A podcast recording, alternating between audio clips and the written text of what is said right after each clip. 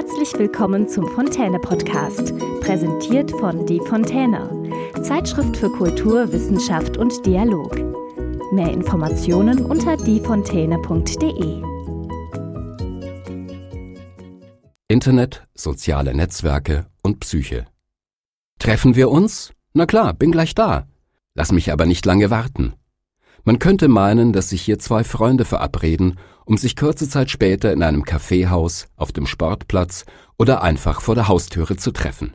Aber weit gefehlt.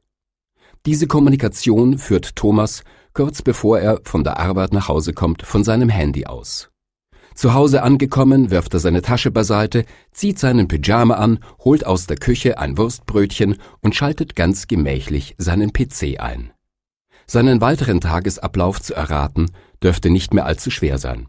Thomas hat mehrere hundert Freunde in mehreren Online-Netzwerken.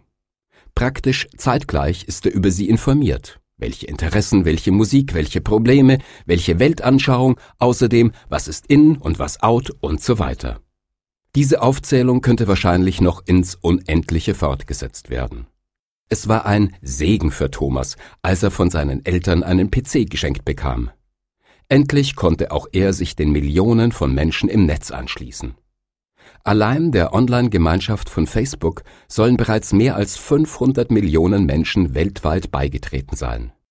Bis dahin hatte er, dank seiner Eltern, zu den circa 25 Prozent der Deutschen gehört, die noch nicht online waren. Aber schon lange wünschte er sich, so wie George, Ayala, Michael, Dunja und Rebecca, alte Freunde aufzusuchen, Meinungsaustausch und Geschäftskontakte zu pflegen, neue Leute kennenzulernen, mehr Optionen bei der Partnersuche zu haben und vieles mehr.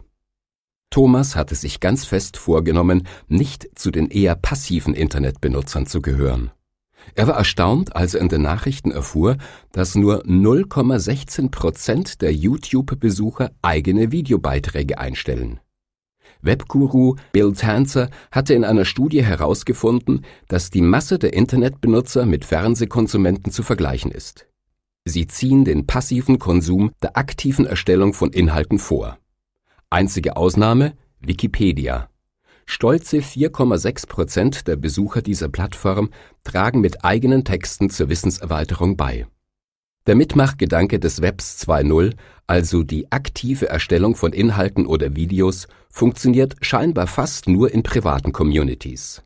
Aber trotz dieser schwachen eigenständigen Partizipation am Web 2.0 ist der Internetkonsum in den letzten Jahren angeblich um 668 Prozent gestiegen.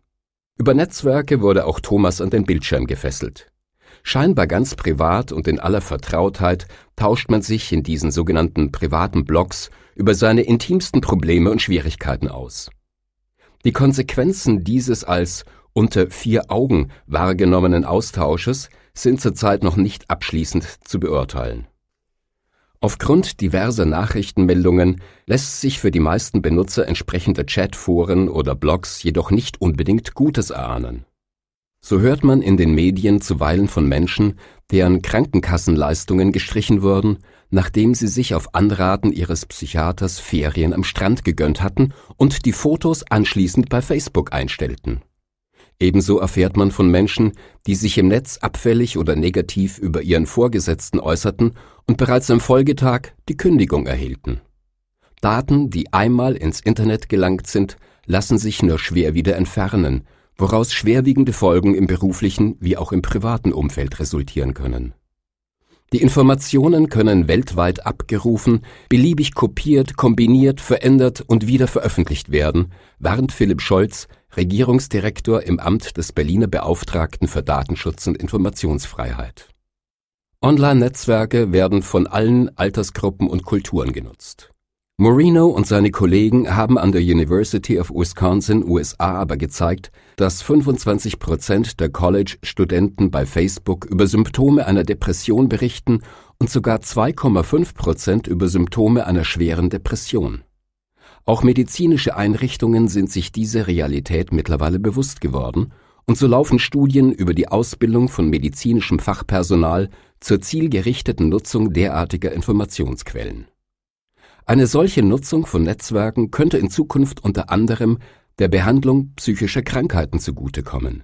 Beispielsweise ist es denkbar, dass insbesondere bei Patienten, die so schwer erkrankt sind, dass sie selbst gar nicht mehr über ihren aktuellen Zustand oder frühere Erkrankungen Auskunft geben können, überlebenswichtige Informationen für die Diagnostik und Intervention aus ihren Netzwerken eingeholt werden. Ein derart schwerer Eingriff in die Privatsphäre eines Menschen wirft selbstverständlich ethische Fragen auf, die es möglichst schnell zu lösen gilt. Zumindest braucht es in naher Zukunft auch im medizinischen Sektor Spezialisten mit Kompetenzen in sozialen Medien. Schon jetzt besorgniserregend ist die Tatsache, dass sich Psychiatrien weltweit in den letzten Jahren immer mehr mit dem Phänomen der Internetsucht oder fachlich ausgedrückt Internetabhängigkeit auseinandersetzen mussten. Die Auswirkungen von Medien auf die menschliche Psyche sind gleichzusetzen oder zumindest vergleichbar mit dem Effekt von Drogen oder anderen psychoaktiven Substanzen. Für Fachleute gilt dies mittlerweile als unbestritten.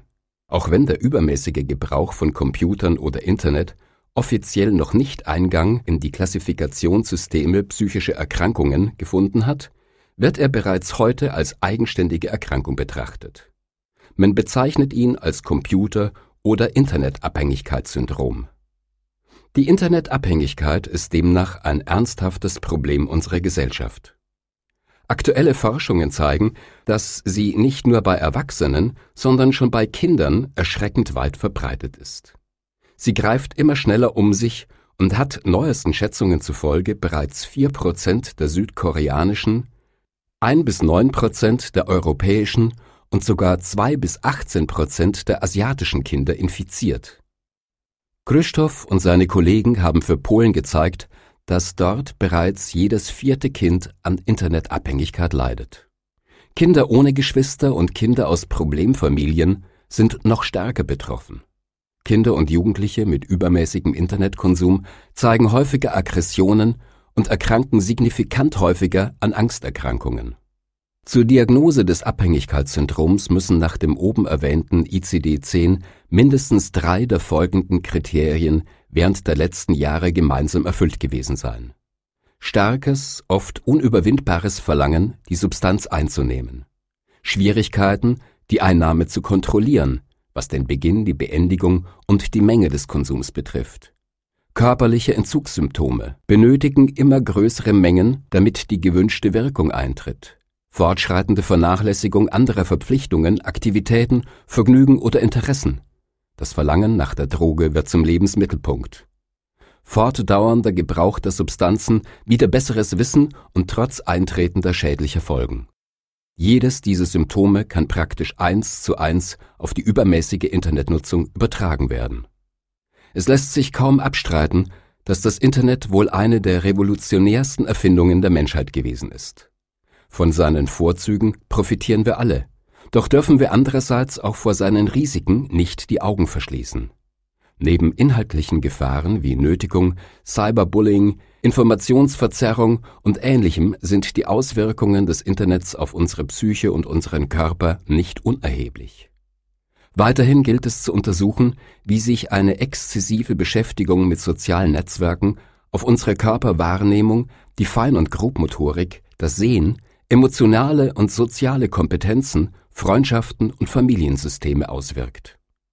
Die Wissenschaft hat diese Notwendigkeit erkannt und bereitet entsprechende Forschungen vor. Eines ist gewiss. Das Internet mit seinen sozialen Netzwerken hat unsere Welt bereits drastisch verändert und wird sie auch weiterhin drastisch verändern. Weltweit stellen Experten bestehende Hypothesen über Migrationsbewegungen, Soziologie und Politik auf den Prüfstand um sie gegebenenfalls neu zu formulieren und auf die virtuelle Welt zu übertragen. Thomas jedenfalls hat sich verändert. Er verliebte sich in eine Frau im Internet und kommunizierte mit ihr stundenlang in Videokonferenzen. Sein Arbeitgeber bemerkte dies und kündigte ihm wegen fehlenden Engagements und mangelnder Teamfähigkeit. Er geriet in finanzielle Schwierigkeiten und war daher auch nicht in der Lage, sich mit seiner Freundin in der realen Welt zu treffen. Am Ende trennten sie sich. Das wiederum konnte Thomas nicht verarbeiten und wurde schließlich depressiv.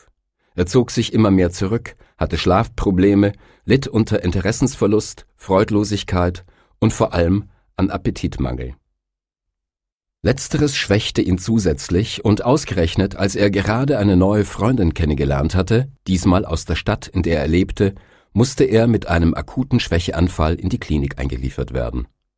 So kam es, dass er ihre letzte Mitteilung leider verpasste. Sie lautete Selbstverständlich, ich finde dich auch süß. Wie wär's? Morgen um 21 Uhr im Face? Hat Ihnen diese Episode gefallen? Dann abonnieren und bewerten Sie unseren Podcast. Mehr Informationen unter diefontäne.de.